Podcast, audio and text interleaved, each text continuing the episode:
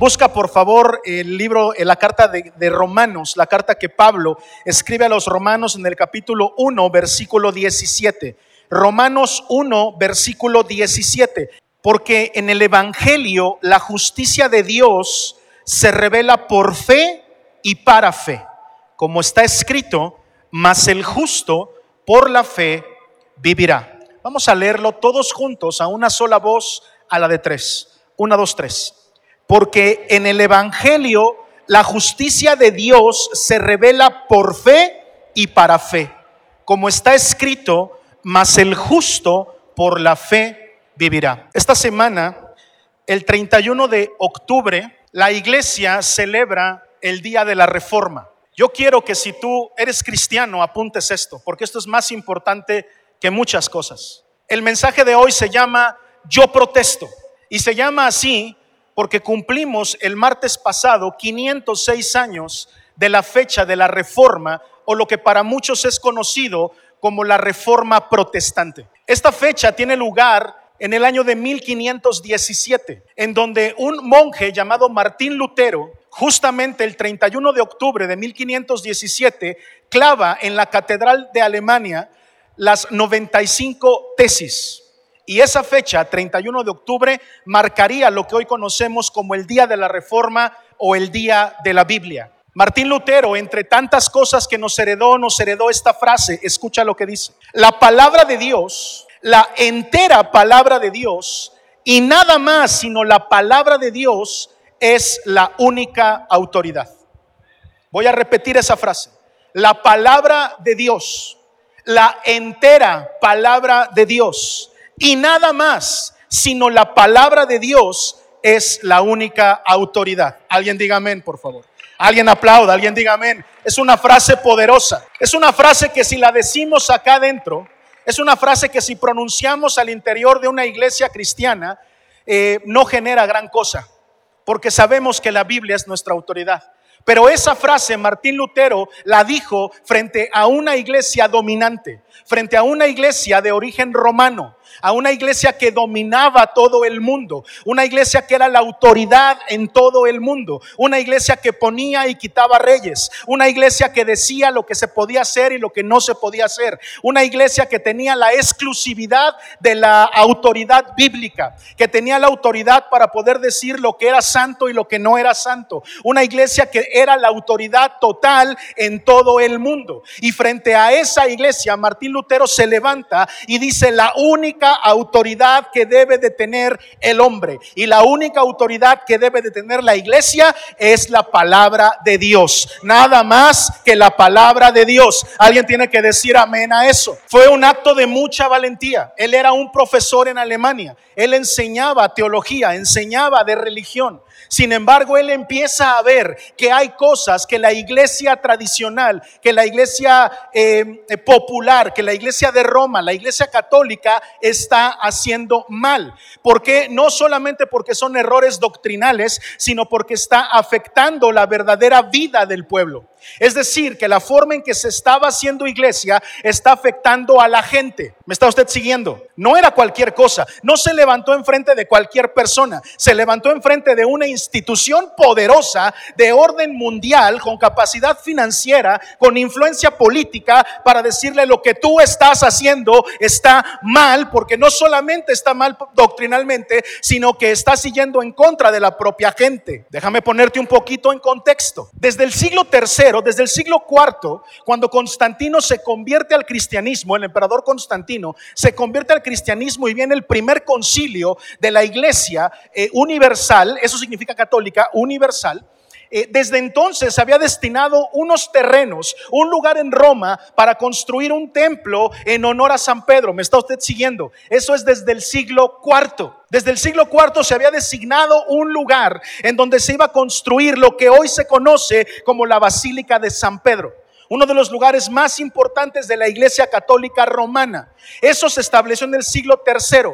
Quiero decirle que en ese momento todos éramos una sola iglesia, la Iglesia Católica que significa universal. Y en ese siglo IV, Constantino dijo, estos terrenos se van a ocupar para levantar un templo a nombre y en honor de quién? De San Pedro. ¿Me está usted siguiendo? Pues resulta que ahora nos encontramos en el 1517, en el siglo XVI, y ese templo no se ha acabado de construir. es decir, 12 siglos y ese templo, esa iglesia no se había acabado. Tal parece como si hubieran contratado a los que hicieron el puente que está allá en la autopista, ¿no? Que lleva años construyéndose y no lo terminan Parece mi albañil que lleva como seis meses con una recámara, ¿no? Parecen los que construyeron el Paso Express, que pasaron años y años y pues yo creo que eran como discípulos de esos, porque eran albañiles que se tardaron 12 siglos y no habían terminado. Para ese tiempo, en 1517, está el Papa León X, apunte eso, León X, León y una X, no le vaya a poner 10, es una X romana. León X eh, decide en ese momento, por una influencia renacentista, eh, terminar ese templo. ¿Me está usted siguiendo? Este es puro chisme, pura historia que se puede corroborar en los libros de historia. Todo lo que le platico usted puede investigarlo y darse cuenta de la veracidad de lo que le estoy enseñando. León X entonces dice, oye, con toda esta influencia renacentista, este movimiento del renacimiento, todo este movimiento de recuperar el helenismo y todos estos conceptos de la estética griega y romana, ¿por qué no terminamos de una vez ya de construir la Basílica de San Pedro? Pero en ese movimiento en donde el, arte era demasiado valioso, también era demasiado caro. Era el momento en donde Miguel Ángel, Leonardo, Donatello, Rafael eran de mayor influencia. Si pensaste en las tortugas ninja, te hace falta ver más box, porque no me estoy refiriendo a las tortugas ninja, me estoy refiriendo a los artistas del Renacimiento, escultores, pintores. Leonardo es Leonardo da Vinci, no Leonardo el de las espadas. Rafael es, un, es, una de los que hacen esculturas, un escultor, y todos ellos eh, eh, son artistas que es su máximo momento de esplendor. Tener arte era tener dinero. El arte en ese momento salía caro. Por lo tanto, terminar la Basílica de San Pedro necesitaba qué? Billete, luz, camarón, como dicen por ahí, se necesitaba recursos. Y como no lo sabía, León X llega y se le ocurre una de las mejores estrategias para poder generar billete. Empezó con la venta de indulgencias, escribe eso. Él empieza con la venta de las indulgencias. ¿Cómo lo hace? ¿Cómo, cómo, es que logra esta venta de indulgencias? ¿Qué es una indulgencia? Una indulgencia es que a partir del dinero tú puedas obtener el favor de Dios. En ese momento, en todo el mundo, él manda predicadores, eh, León X desde el Vaticano, manda predicadores hacia todo el mundo que empiecen a enseñar que si tú das una lana, tú puedes ganarte el favor de Dios. ¿Cómo? Se vinieron con un invento que es como una especie de estación de esas que aparecen en las películas cuando de repente alguien va al espacio y puede que esté contaminado de algo y entonces pasan como una especie de cápsula, ¿has visto? En donde entran para primero ser que limpiados y ser purificados para que no vaya que algo, algo malo vaya a pasar. Es como esa, este, esa estación de biotecnológica para que te limpie de todo lo malo y puedas entrar. Y le pusieron a esa estación purgatorio. ¿Por qué tiene éxito el concepto del purgatorio? Un lugar en donde supuestamente uno va cuando muere para ser limpiado primeramente de los pecados que pudo haber tenido durante un tiempo que nadie sabe cuánto, en un lugar que nadie sabe dónde está,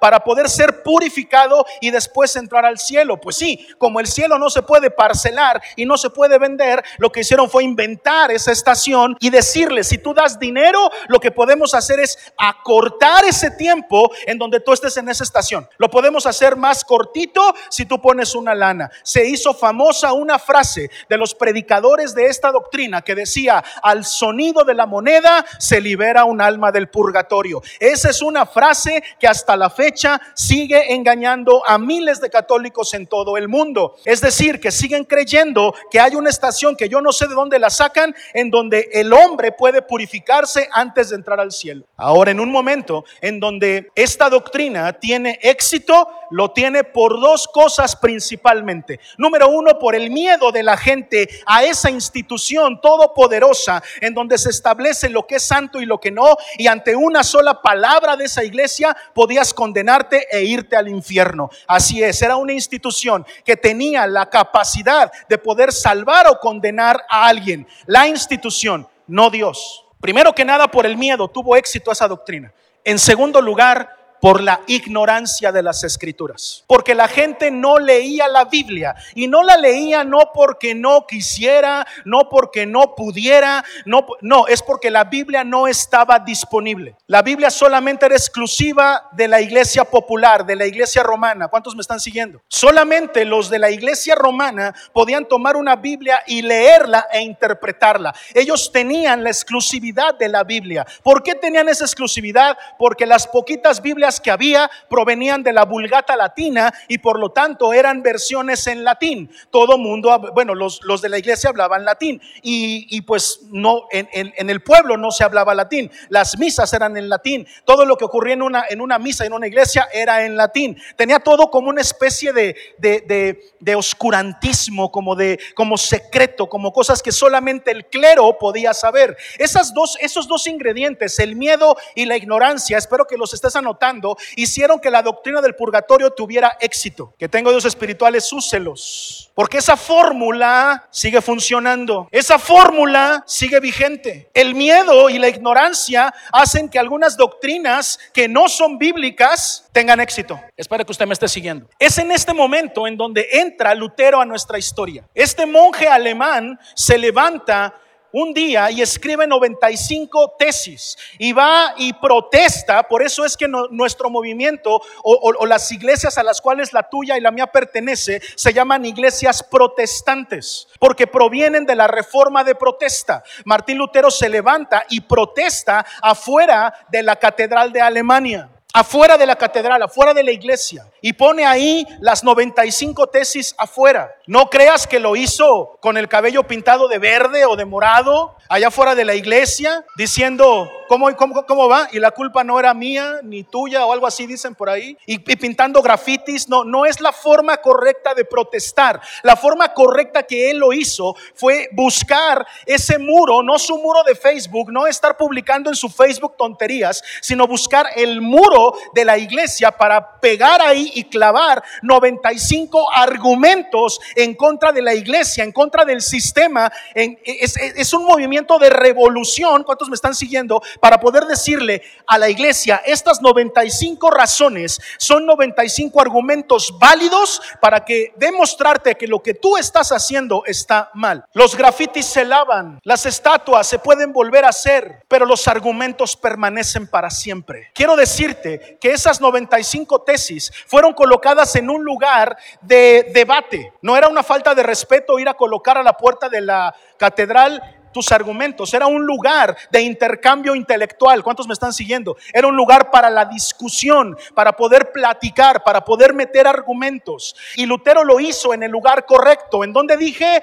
En el lugar correcto. Y ahí en la puerta de la catedral las clava y entonces ahí dice, ahora sí, vénganse los que quieran argumentar en contra de esto, vénganse los que quieran decir algo en contra de esto, porque estos son mis argumentos. Quiero decirte, las 95 tesis siguen vigentes y no hay nadie que les haya dado respuesta aún. Nadie ha podido derribar esas 95 tesis, no sé si lo sabías, pero nadie fue capaz de poder levantar argumentos en contra de lo que este hombre estaba Cuando él se levanta, escribe las 95 tesis, de manera simbólica, levanta su cartel y le dice a la iglesia, yo protesto. Protesto en contra de lo que tú estás haciendo. Protesto en contra de la forma en que estás enseñando. Protesto en la forma en la que tú estás dirigiendo a la gente. Porque en lugar de estarle haciendo un bien, le estás haciendo qué?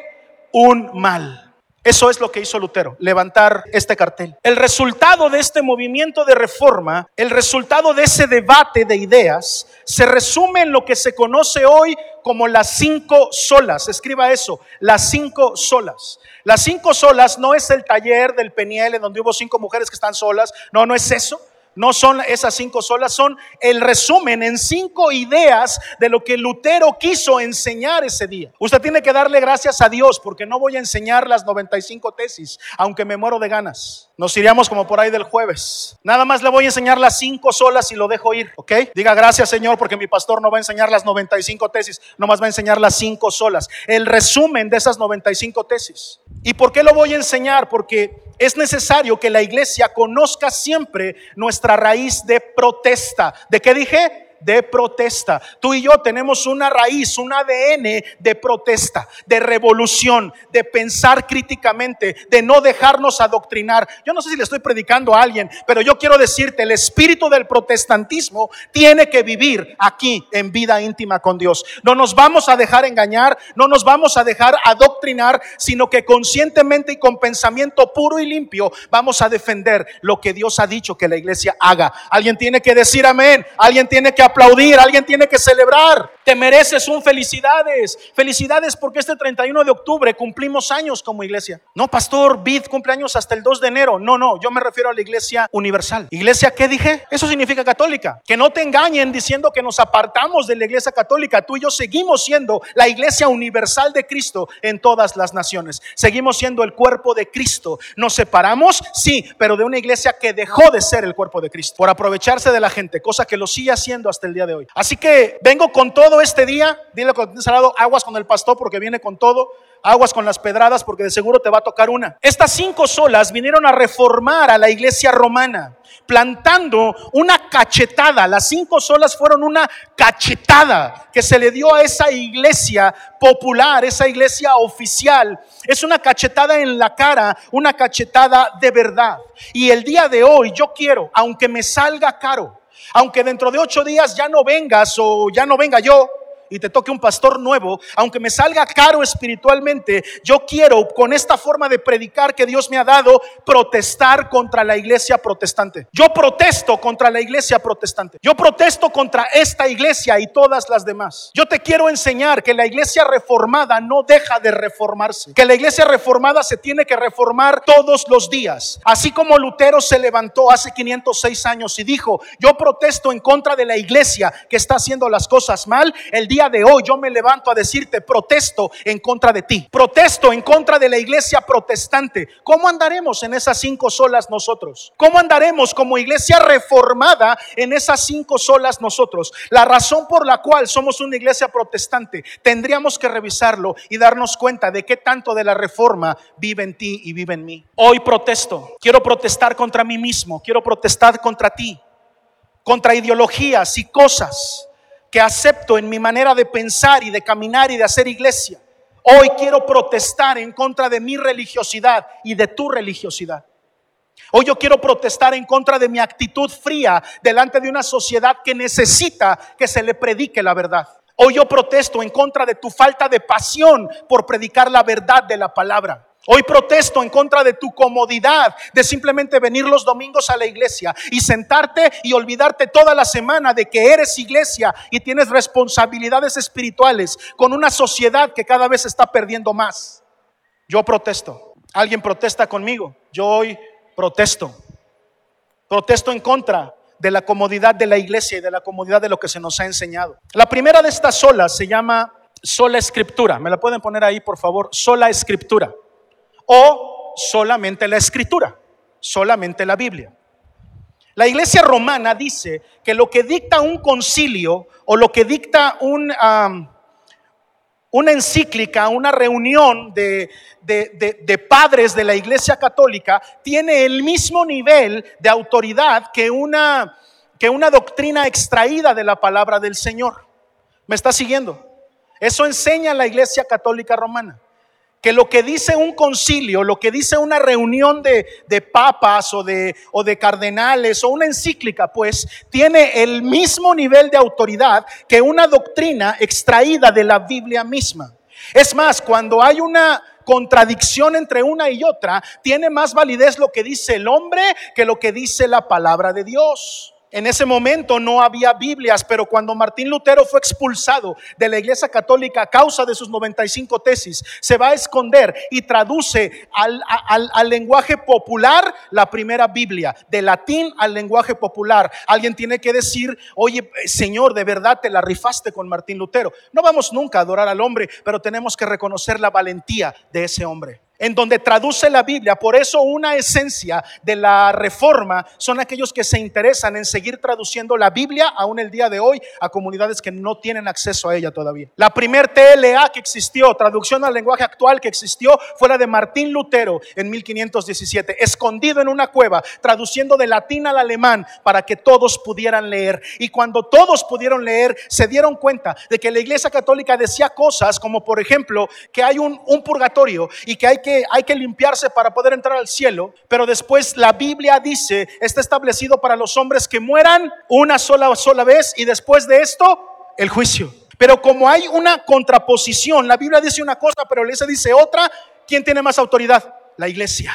Y por eso el purgatorio es verdad. Porque la iglesia tiene mayor autoridad con eso que llaman costumbre, con eso que llaman costumbre oral, costumbre entregada. Entonces piensan o dicen y enseñan que lo que dice el Papa es infalible y lo que dice el Papa tiene igual o mayor validez que lo que dice la Biblia. Tú al día de hoy hablas con un católico sobre lo que dice la Biblia y todavía te dice, sí, pero es que el Papa dijo otra cosa. Y el único que puede interpretar lo que dice la Biblia es la iglesia católica porque siguen conservando esa forma de enseñar. Sin embargo, ellos leyeron y se dieron cuenta de lo que decía Mateo. Mateo qué? Mateo 15 del 8 al 9, que dice de la siguiente forma, este pueblo de labios me honra, mas su corazón está lejos de mí, pues en vano me honran, enseñando como doctrinas mandamientos de hombre. Ahí el pueblo pudo entonces leer lo que decía la palabra de Dios y se dio cuenta de una cosa, ningún mandamiento de hombres puede tener la misma validez que lo que dice la palabra del Señor. Alguien tiene que decir amén a eso, alguien tiene que aplaudir y hacer ruido. Ningún mandamiento de hombre puede tener el mismo nivel que lo que dice la palabra del Señor. Lo que dice la palabra del Señor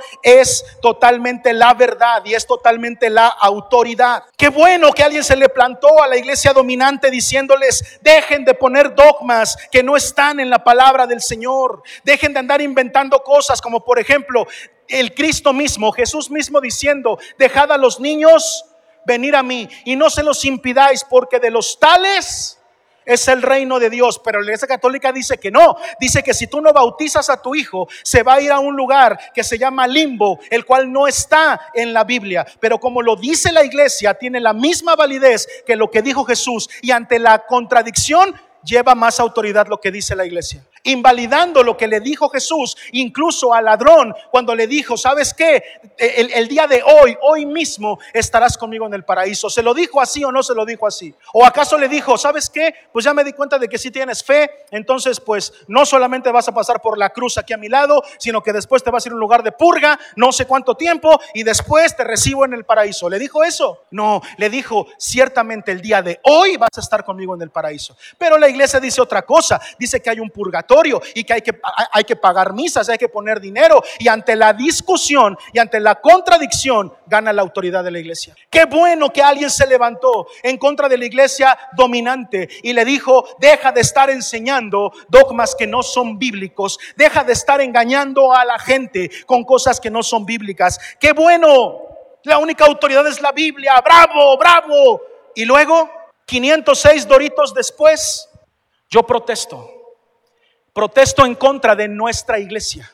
Protesto en contra de la iglesia protestante. Y quiero hacerte una pregunta. ¿Verdaderamente nosotros tenemos la palabra de Dios como el centro de nuestra vida? ¿Verdaderamente nuestros cultos están llenos de la presencia de la Biblia en nuestros corazones? Como cuerpo de Cristo, nuestra adoración está llena de la palabra de Dios y llena de la Biblia. Antes tú y yo nos aprendíamos un corito y nos aprendíamos un capítulo de la Biblia entero. ¿Sí o no? Te aprendías un corito y estabas aprendiendo Biblia. Ahora no ocurre eso, ahora son canciones emocionales, canciones que nos hacen sentir bonito, canciones que suenan padre, pero nos están enseñando palabra de Dios. Yo protesto en contra de la iglesia protestante, que enseñan cosas emocionales, pero no enseñan lo que la palabra dice, que escogen predicaciones a modo para no ofender a la gente, que esconden lo que la palabra dice que es pecado, porque no vaya a ser que alguien se nos ofenda, que su música y sus letras están llenas de cosas que no son Biblia con tal de que la gente se sienta bien y sienta bonito. Estoy cansado, protesto en contra de la iglesia que se pasa los domingos enseñando sobre crecimiento personal, sobre humanismo, sobre salir adelante, sobre superar las crisis con un enfoque en la superación personal en lugar de la adoración total a Dios. Alguien tiene que protestar conmigo. Alguien tiene que mostrar cansancio como lo muestro yo. Estoy harto de que la iglesia ha dejado de ser protestante. Es necesario que nosotros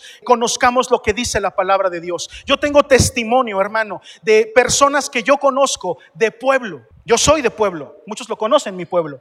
Y soy gente de pueblo. Y he tenido la oportunidad de predicar en iglesias de pueblo, en donde no hay instituto bíblico, en donde no hay enseñanza profunda, en donde los hombres y las mujeres pueden ser ignorantes de todo, pero se saben la Biblia de memoria. Y esa es una sabiduría más grande y más hermosa que cualquiera que tú y yo pudiéramos tener. Tenemos que, que preguntarnos como iglesia, ¿estamos teniendo el respeto y el centro en la palabra del Señor? Hoy protesto. Pero también tengo que protestar de manera personal personal. De manera personal también tengo que protestar conmigo, porque a veces me descubro que lo que dice la palabra no es el centro de mi vida. A veces ando escuchando más otras cosas que lo que la Biblia dice. A veces digo que conozco la Biblia, pero con mis actos y con mis formas de caminar demuestro que no me interesa tanto lo que dice la Biblia, sino que yo veo que la Biblia dice no robarás, pero cuando se presenta un negocio ilícito no me importa hacerlo. Que la Biblia dice no mentirás, pero cuando es necesario la mentirita piadosa la digo. Que la Biblia dice que tengo que comportarme de una forma, hoy yo tengo que protestar contra mí mismo y decir no eres tan protestante como dices. Y es necesario que la misma cachetada que se le dio a la iglesia hace 506 años se le vuelva a dar ahora y es la misma cachetada que yo necesito para volver a poner la Biblia en el centro de mi vida. Alguien tiene que decir amén, alguien tiene que aplaudir, alguien tiene que emocionarse con su pastor. Le estás enseñando a tus hijos el respeto, el atesoramiento, la memorización de la palabra de Dios. ¿Lo estás practicando tú? ¿Tu vida personal gira en torno a la palabra de Dios? Por supuesto que yo protesto contra la iglesia católica por dogmática, pero también protesto contra nuestra iglesia porque ha encontrado, nuestra iglesia universal, la iglesia protestante ha encontrado cosas que venden más que la misma palabra música bonita, actividades, procedimientos de sugestión emocional, retiros en donde lo único que se hace es mover tus emociones para que te sientas bien por un tiempo y te mantienen aferrados a eso. Yo recibí comentarios muy lindos de personas que han asistido a muchos penieles y me dijeron, pastor, si algo diferenció este peniel es que le quitaste toda la religiosidad, le quitaste todo el misticismo, le quitaste todo aquello que no edifica y le dejaste la pura palabra de Dios. Quiero decirte, lo que pasó en el peniel es está basado solamente en la palabra de Dios. Alguien tiene que aplaudir, alguien tiene que celebrar. Aquí no manipulamos emociones, aquí enseñamos palabra de Dios. Protesto contra ti que no lees la Biblia. Protesto contra ti que nada más la vienes a escuchar los domingos, pero eres incapaz de comenzar un estudio por tu cuenta propia. Pues para usted el pastor, ¿no? Para que me enseñe. No, hijo, tú eres un hijo de Dios que necesitas tener un momento de vida íntima con la palabra del Señor y buscar ahí tú mismo las perlas que tiene. Por supuesto que tu pastor tiene la obligación de enseñarte. Yo nunca me he rehusado a eso, pero te tengo una noticia. Tú también tienes esa obligación. Tú tienes que leer la Biblia. Hoy yo protesto contra ti, que tienes tu Biblia llena de polvo, que solamente vienes los domingos a cómodamente sentarte a escuchar una prédica y olvidas la Biblia de lunes a, a sábado. Protesto contra ti, que crees que ya conoces la Biblia y dices, después de tantos años, ¿qué más puedo aprender yo de la Biblia? ¿Qué más puedo yo saber de la palabra de Dios? Hoy yo protesto. Alguien diga, yo protesto, protesto. Soy protestante. La segunda sola es sola gratia. Escribe solo gratia, sola gratia o solamente la gracia. ¿Cómo ves entonces a la iglesia tradicional que vendía el perdón de pecados, que vendía la salvación, que vendía el acortamiento del tiempo del purgatorio? ¿Cómo ves todo eso? Todo porque había ignorancia en el pueblo. Qué bueno, qué bueno que alguien se plantó contra el Papa que también estaba endeudado, no sé si lo sabías, pero León X estaba endeudadísimo con los feudos, ¿sabes por qué? Porque en aquel tiempo hasta las mismas posiciones en la iglesia se ganaban con dinero. No solamente el favor de Dios, sino también la posición dentro de la iglesia. Llegaba a ser papa el que más dinero tenía, llegaba a ser ministro el que más dinero poseía, el que más relaciones tenía, el que más política sabía. E, entonces el papa León X también estaba endeudado. Qué bueno que alguien se levantó en contra de eso y le puso una cachetada al Papa que también estaba endeudado. Qué bueno que a los que decían que el primer Papa fue Pedro, porque no sé si sabías que los católicos dicen que el primer Papa fue Pedro. Qué bueno que alguien se levantó contra esos que decían que el primer Papa fue Pedro y les demostró lo que Pedro decía. Hechos 8:20 dice, entonces Pedro le dijo, tu dinero perezca contigo porque has pensado que el don de Dios se obtiene con dinero. Qué bueno que alguien se levantó en contra de la iglesia y dijo, no estés enseñando que se necesita poner dinero para ganar el favor de Dios. Qué bueno que alguien se levantó y dijo, ¿sabes qué? He aprendido que el favor de Dios viene por pura gracia, que no es necesario el dinero para que Dios me dé lo que ha decidido darme. Qué bueno que alguien se plantó en contra de la iglesia. Yo protesto en contra de la iglesia protestante. Yo protesto hoy en contra de la iglesia a la que yo pertenezco. Porque ciertamente alguien se plantó para decir que el favor de Dios no tiene que ver con el dinero. Sí es cierto. Alguien se plantó diciendo eso. Pero ¿cómo estaremos nosotros como iglesia protestante en ese sentido? ¿Cómo nos estará yendo a nosotros ahí? Yo protesto contra los protestantes que creen que si van a recibir una sanidad, un milagro, o van a recibir una revelación, o, o la conversión de un pariente, ¿no? Ah, yo quiero que mi pariente se convierta. Todos esos protestantes que creen que la conversión de un pariente, que la revelación de Dios, que una sanidad o, que un milagro van a provenir de que pactes una lana, de que traigas un dinero al altar, de que vengas y hagas una promesa. Yo protesto en contra de todos esos protestantes que siguen creyendo cómodamente que el favor de Dios se compra con dinero. Yo protesto. Los favores de Dios son por pura gracia. No es necesario pagar ningún dinero para obtener el favor de Dios. Alguien tiene que decir amén a eso. Alguien tiene que aplaudir. En esta iglesia se te va a enseñar la verdad siempre. Y la verdad es esa, la verdad es que no necesitas de ningún dinero para poder obtener el favor de Dios. Ahora no te confundas, sola gratia no significa que la gracia sea gratis. A alguien le salió muy caro. Al Padre le costó toda la sangre de su Hijo, pero por pura gracia ha decidido tomarla y dártela gratis para ti. Para ti.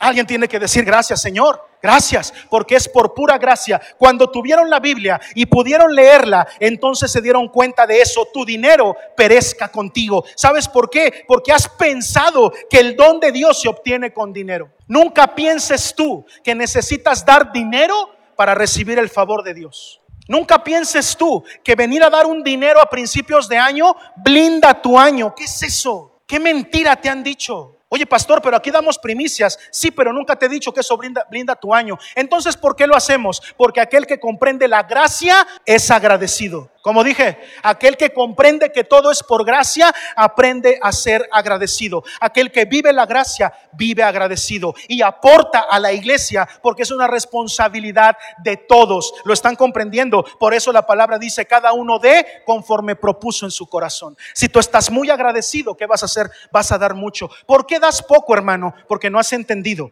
que todo es por gracia. Y aquel que, recibe la gracia de Dios vive de una manera agradecida. Pero aquí se te predica la verdad. ¿Cuándo se te ha dicho que no dar el diezmo es robarle a, Dios? Jamás se te ha dicho eso. ¿Cuándo te hemos dicho que si no diezmas estás en maldición? Jamás te hemos dicho eso. Porque el favor de Dios no tiene que ver con el dinero. El favor de Dios es gratis, es por pura gracia. Pero ¿sabes qué? Hoy protesto Hoy protesto en contra de ti, que dices que vives en la gracia, pero prefieres aportar para otras cosas allá afuera antes que aportar a la iglesia para un proyecto en conjunto. Cuando prefieres aportar para una fiesta, cuando prefieres ganarte, eh, gastarte una buena lana allá afuera, pero no te la quieres gastar acá adentro. Cuando entre las dos cosas que tienes que elegir, eliges siempre aquello que no tenga que ver con la iglesia. Yo protesto en contra tuya, que no eres agradecido con Dios, porque el que es agradecido, y de aquí hay muchos, saben que tienen que aportar de manera agradecida al Señor. Alguien tiene que decir amén, alguien tiene que decir ay, ay, ay, y si te está doliendo, qué bueno,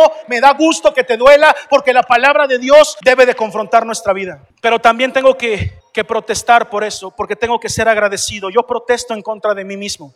Porque muchas veces he optado por gastar en otras cosas que considero más importantes que la obra de Dios. Porque no me interesa gastarme 10, 15, 20 mil pesos. Es un decir, no los tengo, pero a veces nos interesa más gastarnos eso en otra cosa que venir a invertir en la iglesia o venir a decirle a Dios, aquí están mis recursos, vamos a hacer la obra juntos. Hoy vida está protestando en contra de la iglesia protestante. Porque tenemos que arreglar muchas cosas como iglesia. ¿Se acuerdan de mi hashtag? Incómodos con el status quo de la iglesia. ¿Alguien ha visto mis publicaciones? Siempre le pongo ese hashtag. Incómodos con el status quo de la iglesia. ¿Saben por qué? El primer incómodo o algunos de los incómodos más importantes, Martín Lutero. Si hubiera tenido Facebook, Martín Lutero, él hubiera puesto hashtag incómodos con el status quo de la iglesia. No me gusta cómo está la iglesia. No estoy a gusto en, en cómo está la iglesia. Y me levanto y protesto. Haga conmigo hashtag.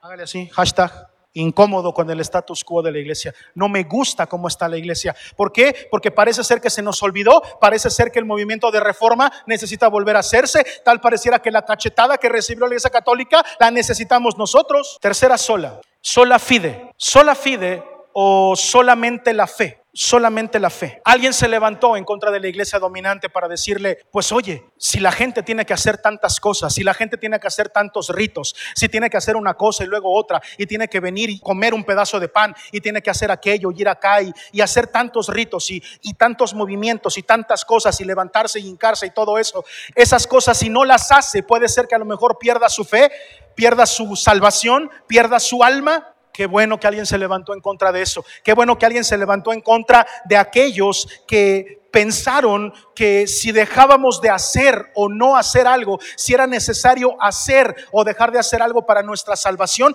qué bueno que alguien se levantó para decirles eso no es cierto, porque lo habían creído, porque no habían leído, pero abrieron la Biblia y leyeron Efesios 2.8 que dice, porque por gracia sois salvos. ¿Por qué? Por tus obras por lo que haces, por las palomitas que tengas, porque las palomitas pesen más que los taches. El versículo dice, porque por gracia sois salvos por medio de la fe. Ah, qué liberador es conocer la verdad. Cuando la gente abrió la Biblia y se dio cuenta de lo que la palabra de Dios decía y la palabra de Dios enseñaba que no era necesario hacer nada. Dice ahí, eso no es de vosotros. La salvación le pertenece a Dios y Él es el único que la da. Y si es necesario hacer tanto rito y hacer tantas cosas para poder conservar mi fe y mi salvación, eso quiere decir que Cristo no fue suficiente. Pero la Biblia enseña que la salvación viene solamente por fe. Qué bueno que se levantaron en contra de la iglesia y dijeron, no andes enseñando cosas que no son ciertas. Qué bueno que se levantó Martín Lutero y dijo, no Señor, dejen de andar inventando cosas de que la salvación es por lo que uno tiene que hacer o por lo que tiene que dejar de hacer. La salvación solamente viene por fe en el Señor Jesucristo. Yo protesto en contra de la iglesia protestante. Yo protesto en contra de una iglesia, de ustedes los protestantes, que han pensado que hay una diferencia entre una denominación y otra, que, que, que piensan que para ser salvos hay que pertenecer a un grupo o a otro. Para ustedes que han pensado, si yo no estoy en tal denominación o no defiendo tal grupo o tal iglesia, estoy haciendo algo mal. Yo protesto en contra de todos los de las iglesias protestantes que andan condenando a los demás hermanos porque no pertenecen a sus grupos. Es exactamente lo mismo. La esencia de la reforma es decir, no confíes en una denominación. El único que te puede salvar es Cristo. Oye, pastor, oye, pastor, pero si hay iglesias que enseñan mal y hay iglesias que enseñan que de la prosperidad y que el dinero y que hay que dar y que no sé qué tanto, en esas iglesias que se enseña tanta mentira, ¿habrá personas salvas? Y la respuesta es sí, como en esta iglesia que predica la verdad hay gente que no es salva. ¿No puedes decir amén? Diga Dios me ampare. O haga, haga, como globito que se desinfla. También aquí hay gente que no va a ser salva. Nada garantiza la salvación más que la fe. La salvación es por fe, no porque vayas a una denominación o vayas a otra. La salvación es por fe. Oye, pastor, entonces me estás diciendo que en la iglesia católica que enseña tantas mentiras, ¿alguien se podrá salvar? Sí, si ejercen la fe en Cristo, se van a salvar. Porque la salvación es por pura fe. Pastores que a mí me enseñaron que nadie de esa iglesia, es que la iglesia no es una denominación, hijo, la iglesia es el cuerpo de Cristo y el cuerpo de Cristo está en todas las denominaciones. No es la denominación lo que te salva. No te salvas por católico como tampoco te salvas por cristiano. Te salvas por creer en el Hijo de Dios que vino desde el cielo a dar su vida por ti, a entregar su vida por ti, a morir en la cruz del Calvario por ti. Eso es lo que da salvación. Alguien tiene que decir amén y creer esto. ¿Por qué? Porque yo hoy me levanto para protestar en contra de todo eso que habla la iglesia de que tenemos que pertenecer a cierto grupo. Oye, pastor, aprovechando, ¿y de qué denominación somos nosotros? ¿Quieres saber? Somos interdenominacionales, no confesionales. ¿Con qué se come eso? Saca cita con tu pastor y te explico. Mientras entérate, en BID no tenemos denominación. Somos cristianos, punto. Seguimos a Cristo, punto. Pastor, pero, pero, pero somos carismáticos o cesacionistas, somos presbiterianos o somos pentecostales. Sí, sí que, pues a todo lo que preguntaste, sí, sí somos. No tenemos confesión. ¿Sabes por qué? Porque nuestra única confesión es nuestra confesión de fe. Creemos en Cristo y en su obra redentora. Y ahí se encuentra la salvación, solamente en Cristo. ¿Te acuerdas que lo cantábamos? Solamente en Cristo, solamente en Él. La salvación se encuentra en Él. No hay otro nombre, ¿te acuerdas? Dado a los hombres, solamente en Cristo, solamente en Él. Próximo domingo la sacas y la cantamos todos, ¿vale? Dale un aplauso fuerte al Señor. Gloria a Dios.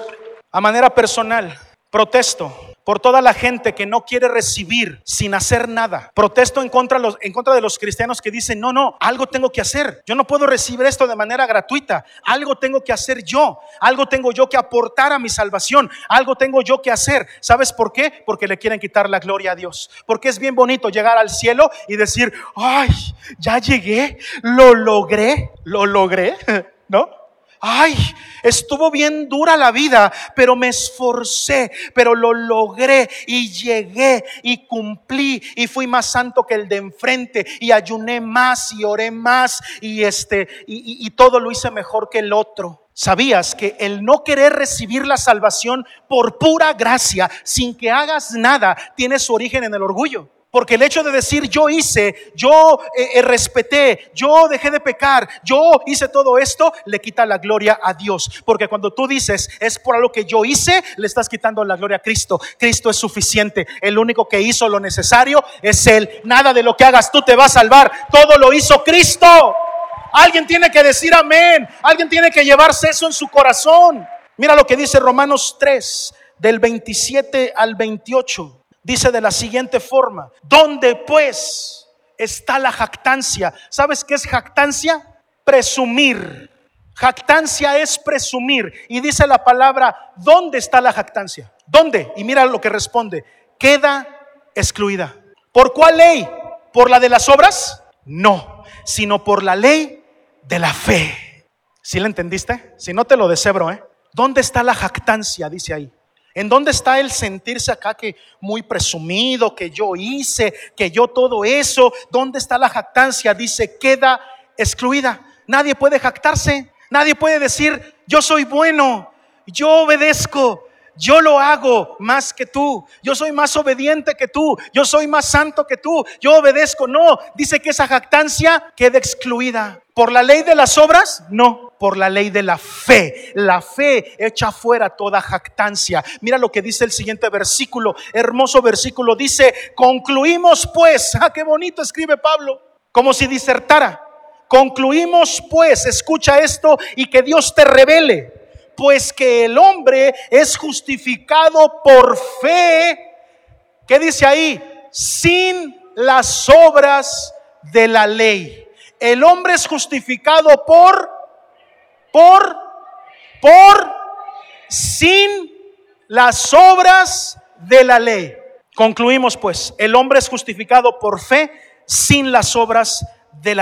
Protesto, protesto en contra de los movimientos judaizantes que están sacando a la gente de su fe para llevarlos a volver a practicar la ley, a volver a practicar la Torah, a guardar el Shabbat, a hacer todas esas tonterías. Discúlpeme que les diga así, que ahí dice que ya no nos van a justificar, que nada que eso que hagamos vale, porque lo único que nos justifica es la fe. Yo protesto en contra de ese movimiento judaizante que viene a decirte que tienes que volver a practicar practicar la ley, que tienes que volver a hacer los ritos antiguo testamentarios, que tienes que volver a guardar las fiestas, que tienes que volver a guardar las dietas y todo eso. ¿Sabes por qué? Porque ahí dice la Biblia que hay jactancia. Yo sí guardo el sábado y tú no. Yo no como puerco y tú sí. Jactancia presumir que uno sí y el otro no, y presumir acerca de la ley, porque la ley trae jactancia, la ley trae de que uno jactarse y decir, mira qué tan santo soy yo, qué bueno que yo no soy como esos publicanos, dice la Biblia, sino que yo sí soy verdaderamente santo. ¿Se acuerdan quién dijo eso? ¿Se acuerdan qué grupo de personas dijo eso? Los fariseos, los que se jactaban de cumplir la ley, pero te voy a decir una cosa, Cristo viene y rompe todo, diciéndonos, lo único que justifica al hombre es la fe. Y la, y la ley queda excluida. Ya nada de eso se tiene que cumplir. ¿Lo estoy diciendo yo? No, la Biblia dice que la ley queda excluida porque es jactancia. Y tú y yo no nos jactamos de nada. El único que merece todo el reconocimiento es Cristo. Alguien tiene que decir amén, gloria a Dios. A nivel personal tengo que protestar porque a veces no soy un hombre de fe. A veces digo que soy un hombre de fe, pero con mis actos demuestro que no lo soy. Protesto contra ti que dices que eres un hombre una mujer de fe, pero he encontrado mayor ímpetu para empezar cosas y lograr cosas de gente inconversa que no tiene a Cristo que en ti. Encuentro a veces más miedo en ti para levantarte a hacer algo nuevo, para levantarte a hacer algo en el nombre de Cristo, para levantarte en fe y decir, yo no sé cómo va a salir las cosas, pero las cosas van a salir y lo voy a hacer. Protesto en contra tuya, protesto en contra mía, que a veces decimos que somos de fe, pero somos más miedosos que aquellos que no tienen a Cristo. Los que están allá afuera se levantan, hacen cosas, dicen voy a lograr esto, voy a lograr aquello, en contra de muchas cosas y no tienen a Cristo con ellos. Tú y yo decimos que somos de fe y a veces tenemos más miedo que ellos. Protesto que tú y yo no somos cristianos de sola fe, porque el que tiene fe hace las cosas sin necesidad de ver el camino, porque sabe que la fe es lo que pone el camino delante. Uno pone el paso y Dios pone el piso. Aunque tú veas que todo es un vacío, cuando tú das el paso, ahí Dios te pone el piso. ¿Qué vio Pedro en el mar? Vio pura agua y sin embargo, ¿qué hizo? En fe, ahí te voy. ¿Y quién sostuvo su pie?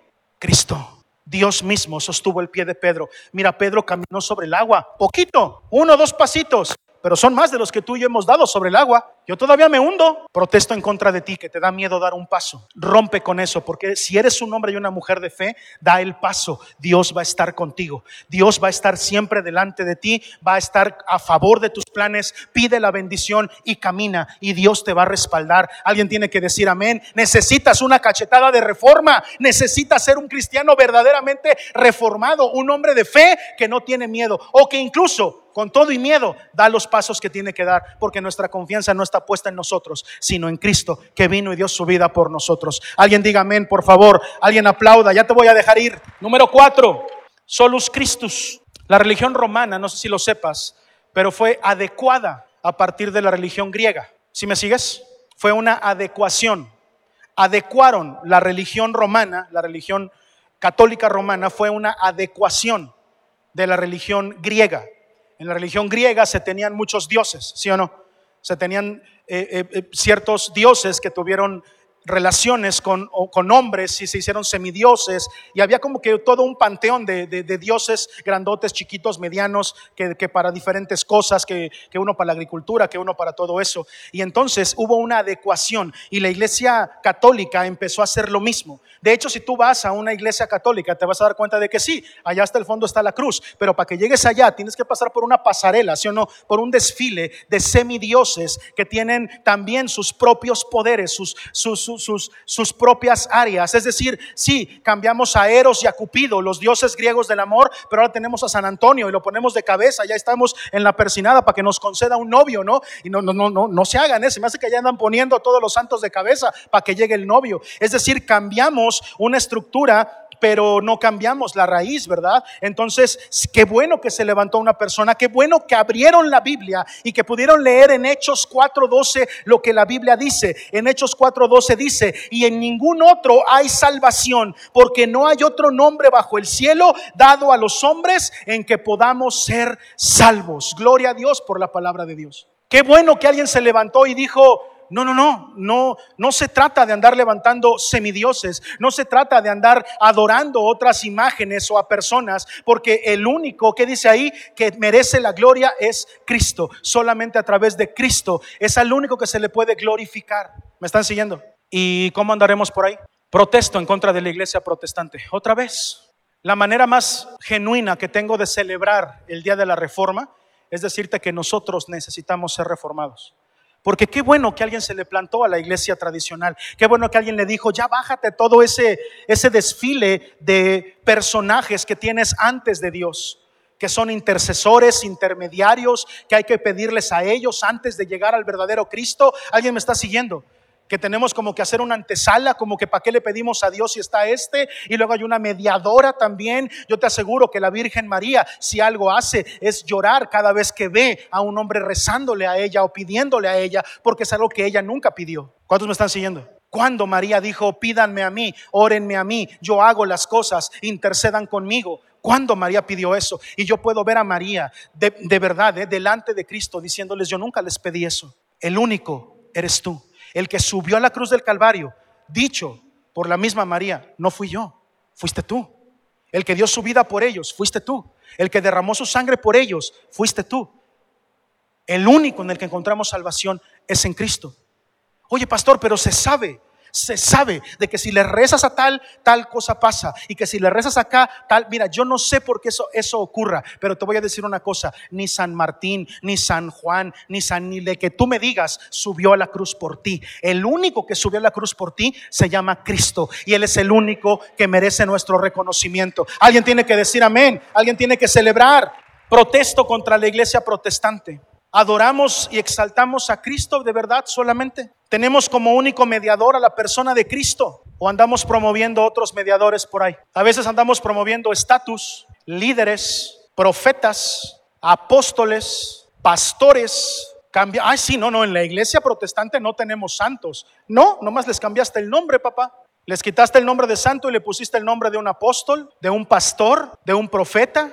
Protesto en contra de la iglesia que piensa que en los hombres se encuentra una unción diferente. Protesto en contra del movimiento de consumismo espiritual que anda buscando conciertos, que anda buscando retiros, que anda buscando congresos en donde se habla de lo profético, se habla de aquí y de allá.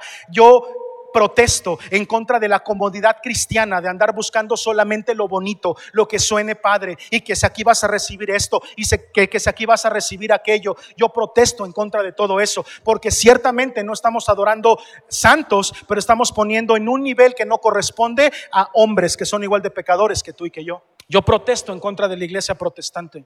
Noches de milagros, Apenas vi uno que decía, ¿conoces a alguien que necesite un milagro? Tráetelo el próximo domingo porque va a estar el profeta Imador, o sea, profeta Imador, porque nada más engaña, porque no tiene nada que no tenga el poderoso Dios que tú tienes. ¿Cuántas veces nos encontramos con esas promociones, con esos carteles? ¿Tienes necesidad de un milagro? ¿Quieres un milagro financiero? ¿Necesitas algo de avivamiento en tu vida? Vente a nuestro congreso, vente a nuestra reunión, porque va a estar el profeta tal, porque va a estar el apóstol tal, porque el, el pastor tal viene. Y entonces sí, ya no adoramos santos, pero andamos dándole a los hombres un reconocimiento que no se merecen, porque repito, son igual de pecadores que tú y que yo. Igual.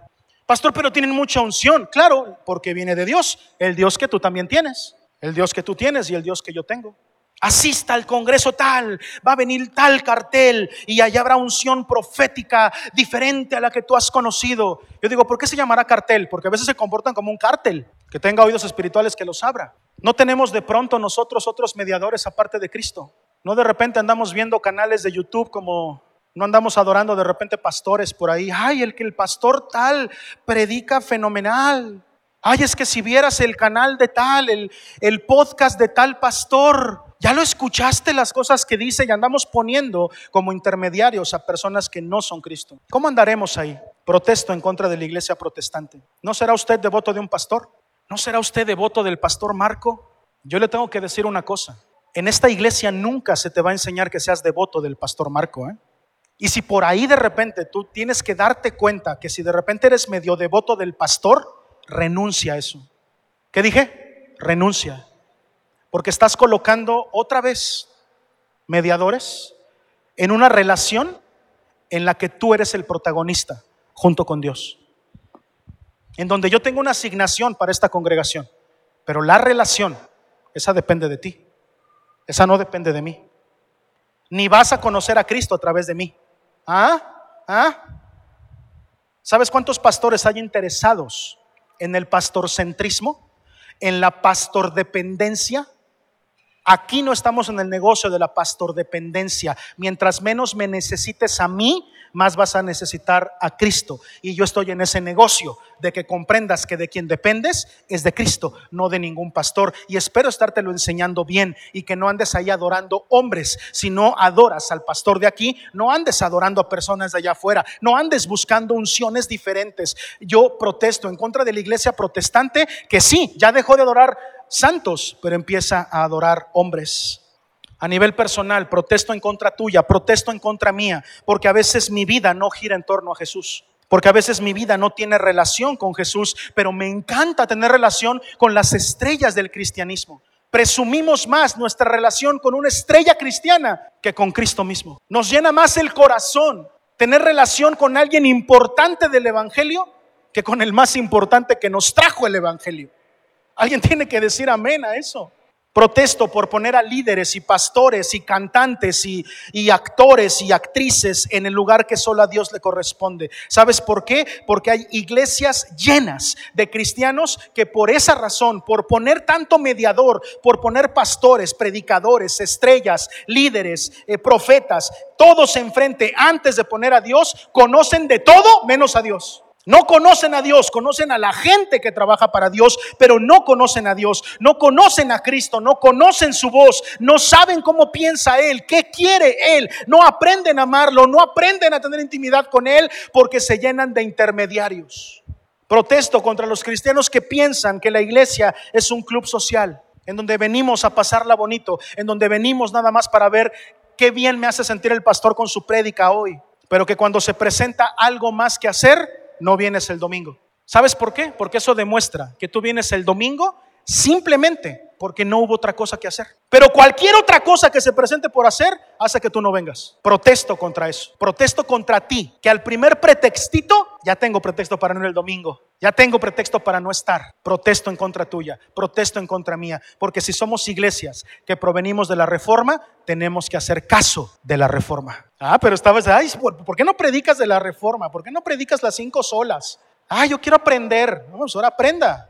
Qué bueno que quitamos a los santos, ¿verdad? Qué bueno que llevamos 506 años sin adorar santos. Qué bueno. Pues ahora quita de tu corazón a las estrellas del cristianismo. Construye una relación con Cristo tú solo, de frente a Él, cara a cara con Él. Déjate del estrellitis, déjate de, de creer que los conciertos y las predicaciones y todo eso te van a acercar a Cristo. Nada de eso te acerca. Lo único que te acerca a Cristo es Él. Nada más. Búscalo a Él y construye tu relación sin intermediarios, sin pastor, sin domingo, sin iglesia Construyela tú, tú eres la iglesia. Alguien diga amén, por favor, y alguien aplauda. Última sola y vámonos. Soli Deo Gloria. Esa es la quinta sola. Soli Deo Gloria, o lo que significa solamente la gloria es para Dios. Solamente la gloria es para Dios. Qué bueno, qué bueno que se pararon, que alguien se levantó en contra del Papa, un hombre que decían que era infalible. ¿Saben qué es infalible? ¿Alguien sabe lo que es infalible? Que no se equivoca. Qué bueno que alguien se paró en contra de ese hombre y le dijeron, pero si tú te mueres como yo, pecas como yo, te equivocas como yo, entonces no eres infalible. ¿Por qué pensaban que el Papa era infalible? ¿Por qué pensaban que el Papa era digno de adoración como vicario de Cristo al mismo nivel de Jesús y que se le tenía que adorar igual que a Jesús? ¿Cuántos saben que esa idolatría permanece? ¿Han visto cuando alguien llega con el Papa? ¿Qué hace? Besito en la mano, ¿no? Lo vamos a instaurar. A partir del próximo domingo yo me voy a poner ahí enfrente. Te ríes, pero conozco varios, ¿eh? Varios. Tengo una lista larga de personas así, como que piensan que no los merece el suelo, ¿no? No, hijo, cuando el Papa va al baño huele igual que cuando vas tú. Perdón, lo tenía que decir. Para que sepas que es un hombre, como tú, como yo. Igual tiene que llegar y hacer fuerza, igual. Qué bueno que pudimos abrir la Biblia y darnos cuenta de que Primera de Timoteo 1.17 dice, por tanto, al Rey de los siglos, inmortal invisible. ¿Cómo dice? Inmortal, invisible. No dice mortal visible, ¿verdad? ¿O dice mortal visible? No, dice al único, ¿eh? El rey de los siglos, inmortal, invisible, al único y sabio Dios, sea honor y gloria por los siglos de los siglos. Amén. El único, el único es Él. Al único que se le tiene que dar gloria es a Él, el que es invisible e inmortal. Gloria a Dios, qué bueno que nos enseñaron que la gloria no es para mortales visibles. Qué bueno que la que como dije, que la gloria no es para mortales visibles. Pastor, ¿cómo sé a quién darle la gloria? Si es mortal y es visible, no lo glorifiques. Ah, yo no sé si lo entendieron. Si es mortal, o sea, si se muere, entiéndanlo por favor. Y es visible, no lo glorifiques. Ay, el, el, profeta, ay, que me ore, que me ore el profeta. El apóstol, ay, el si el apóstol orara por mí. El cantante cristiano, ay, no manches, que me dé un autógrafo. Todo aquello que es visible y mortal, no le des la gloria. La gloria solamente es para lo que no muere y es invisible. El único Dios verdadero. Él es el único que merece la gloria. Yo protesto. Ya, es la última. Denme chance. Protesto en contra de la iglesia protestante, que también quiere rendirle gloria a lo mortal y a lo visible. Ese desespero que se tiene en las congregaciones por medir el éxito de una iglesia basándose en el número de congregantes. Ese desespero que de repente tienen las iglesias por medir el éxito de sus ministerios por el número de congregantes. Hace, escucha, ¿eh? que se le quiera dar la gloria a lo visible y mortal, en donde lo que importa no es que se te predique la verdad, es que te sientas cómodo, es que te sientas bien. Y para que te sientas bien y te sientas cómodo, te pongo una sillita último modelo. Te hago un ambiente más oscurito, más, más de lucecitas. Te aviento hielito seco para que te sientas a gusto. No te voy a predicar que fornicar es pecado porque eso te puede ofender. Y ay, Dios mío, si te ofendes porque igual te puedes ir. Y empezamos a darle la gloria a la gente, bro. Empezamos a decir, híjole, no, eso no lo prediques porque eso puede lastimar a tal persona o puede ofender a tal persona o tal persona se puede ofender. Déjame te digo una cosa, si te ofendes, qué bueno. Si lo que te predico te hace sentir hoy como que a mí no me dan ganas de estar aquí, qué bueno, qué bueno. Porque aquí jamás se te va a dar la gloria a ti. Protesto en contra de la iglesia protestante que anda consumiendo productos cristianos y que va a las iglesias para decir, aquí sí me gustó, aquí no me gustó. Pues si no lo hacemos para ti, brother. ¿Sabías eso? Yo no hago iglesia para ti. Perdóname, pero yo no hago iglesia para que tú estés a gusto, entiéndeme. Ya se los dije, en lista tenemos como 250 miembros. Si yo le hiciera caso a cada uno, tendríamos 250 iglesias. Cada quien haría su iglesia como quisiera. Pero vid no se hace para ti. Ay, paz, yo pensé que sí. Ya hasta me sentía yo parte. No, sí, eres iglesia, pero nosotros no hacemos iglesia esencialmente para que tú te sientas bien. Esencialmente no. Si te sientes bien, que bueno, es una añadidura, gloria a Dios. Si alguien se siente bien, ¿no? ¿Nadie? Bueno, qué bueno. ah, por allá una manita, gracias hermana. Eso es añadidura. ¿Te sientes bien en esta iglesia? Gloria a Dios, eso es una añadidura. Pero no lo hago esencialmente para que te sientas bien. Y los que me ayudan a hacer iglesia, ¿qué crees? Esencialmente no lo hacemos para que estés cómodo. Ay, pastor, es que la silla, sí, no, no es prioridad. Es que el calor, pastor, otro lugar. Sí, estamos trabajando para eso, pero no es prioridad. Tu comodidad no es prioridad.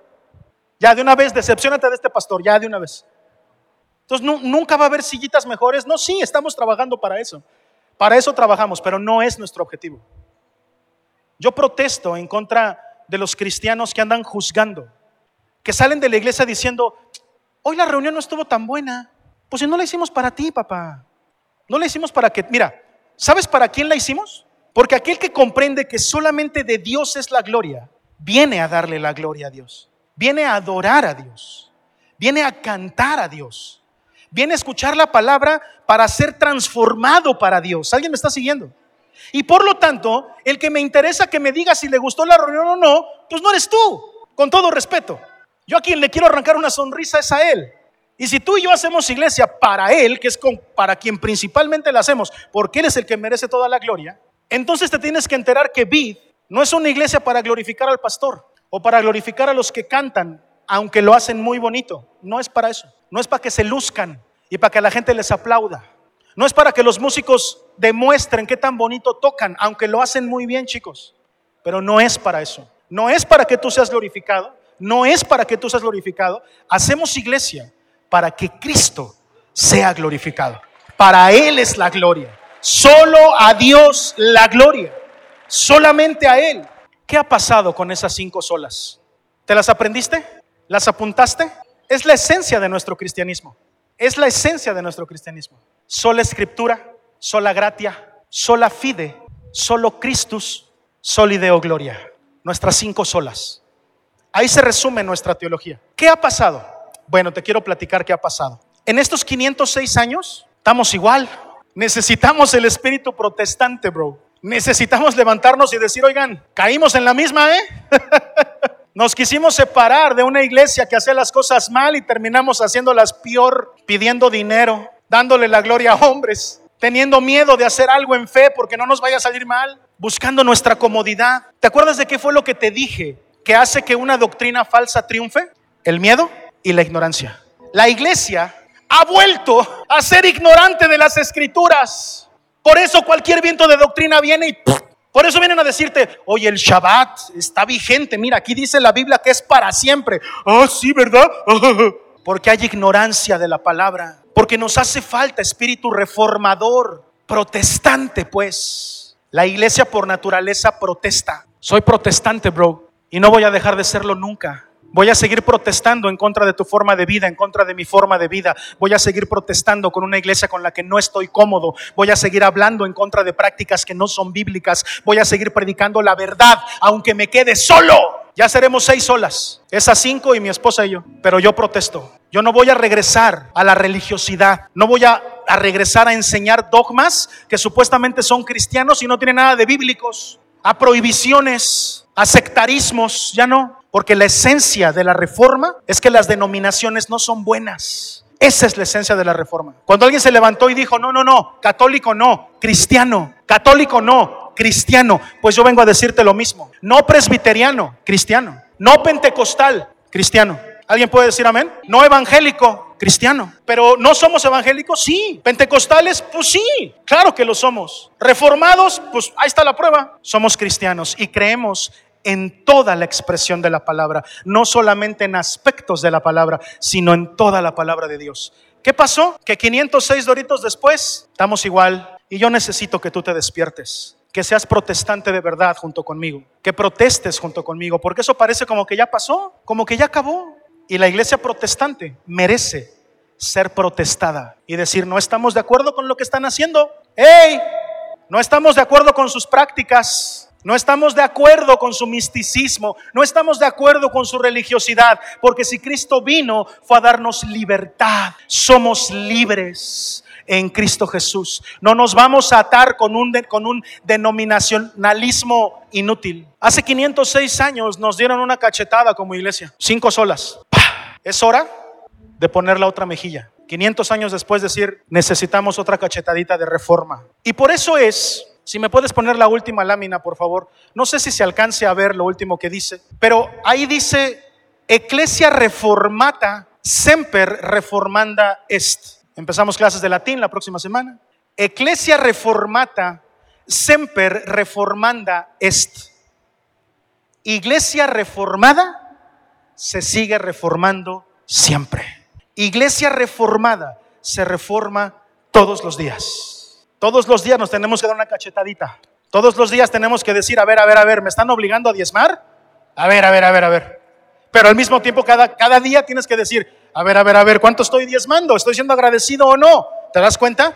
No es por obligación, es por convicción. Muchos aquí tienen mucha convicción, son grandes diezmadores. Gracias a Dios por su vida. Gracias porque por eso podemos pagar la renta. Por eso mi esposa y yo nos podemos comer un pollito rostizado los domingos. Gracias a los que diezman. No nos hace falta nada. Gracias porque podemos sacar todos los gastos de la iglesia. Gracias. Pero te voy a decir una cosa. Esencialmente lo hacemos por convicción de que la responsabilidad de la iglesia es de todos. A mí no me hace falta nada. Bueno, bajar de peso sí, pero es lo único. Dios cuida de mí y Dios cuida de ti. ¿Sí o no? Si te falta algo, pastor gimnasio. Sí, ya, ya voy a regresar, lo prometo. ¿Qué ha pasado? Pues que la iglesia no pasó por una reforma, entiéndeme. La iglesia se debe de reformar todos los días. ¿Te acuerdas de lo que te dije del peniel? Que el peniel no es un fin de semana. Pasaste por ahí para vivir como penielista toda tu vida. Ah, bueno, pues la reforma es igual. No es como que, ah, pues les tocó a ellos, ellos vivieron la reforma. No, la reforma nos toca vivirla toda la vida.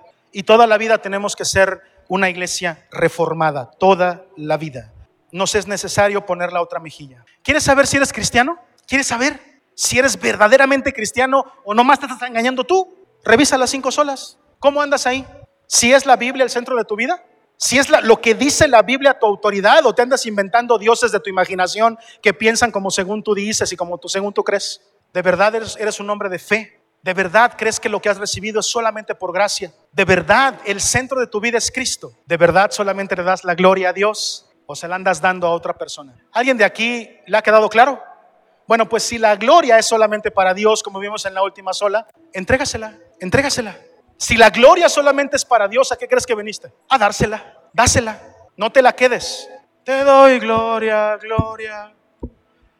Te doy, no te la quedes, dásela adóralo, dale la gloria. Te voy a decir una cosa, fue mucha información, ¿verdad? ¿Sí o no? Ahorita tienes la, mentecita llena de información de la reforma.